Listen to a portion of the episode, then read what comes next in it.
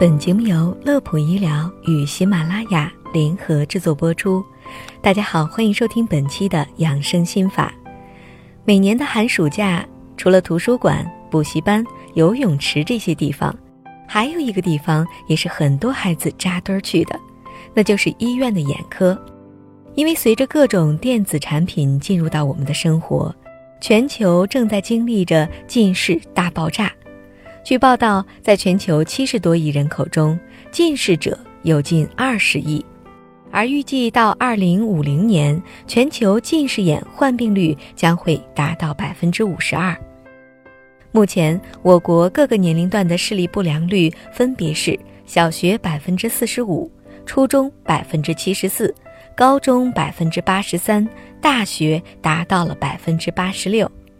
所以在大学课堂中，大家可以看到不戴眼镜上课的同学几乎寥寥无几。今天节目中，正好我们借着刚刚过去的爱眼日的契机，就一起来聊一聊青少年预防和治疗近视的话题。首先，在预防方面，青少年一定要从小养成良好的用眼习惯，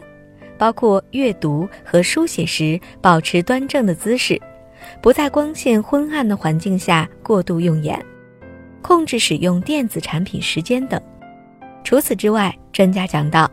减少近距离用眼及增加户外活动是防控近视的有效手段。建议孩子近距离用眼半小时后，向远处眺望，或者是做一做眼保健操，可以缓解一下疲劳。同时，今年的爱眼日的主题是。沐浴阳光，预防近视，这也在告诫大家，让孩子长期处于室内环境对保护视力不利。课间休息时应该到户外活动。研究表明，每天两小时的户外运动有助于降低近视发生和发展的几率。而当家长们一旦发现孩子有眯着眼睛看东西，或者远处看不清的情况，一定要及早前往医院进行检查，特别是有近视遗传基因的家庭，千万不要认为不戴眼镜就可以控制眼睛度数，因为如果不佩戴眼镜，孩子为了看清远处的物体，眼睛就会过度的使用调节功能，反而会加速近视的发展。关于近视的治疗，目前主要是以光学疗法和药物治疗为主，光学疗法。又被称为 OK 镜或者是角膜塑形镜，是一种晚上佩戴的隐形眼镜，它能够将角膜进行塑形，从而在一定时间内改善你的裸眼视力。目前有研究表明，佩戴 OK 镜能一定程度延缓近视的发生发展，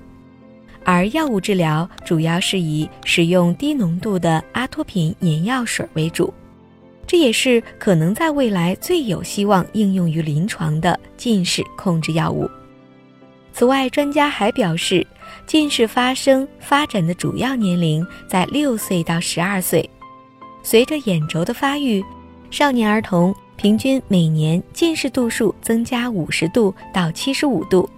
而且孩子的视力变化和身高体重是一样的，也是符合一定的年龄规律。因此。建议给孩子建立连续的视觉健康档案，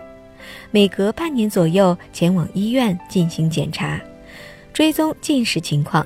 配置符合孩子视力的眼镜。好的，本期的内容就到这里。乐普医疗健康调频，祝您生活安心，工作顺心，也愿每个孩子都不再受近视的困扰，避免让沉重的眼镜遮住明亮的双眼。感谢您的关注收听，我们下期节目再会。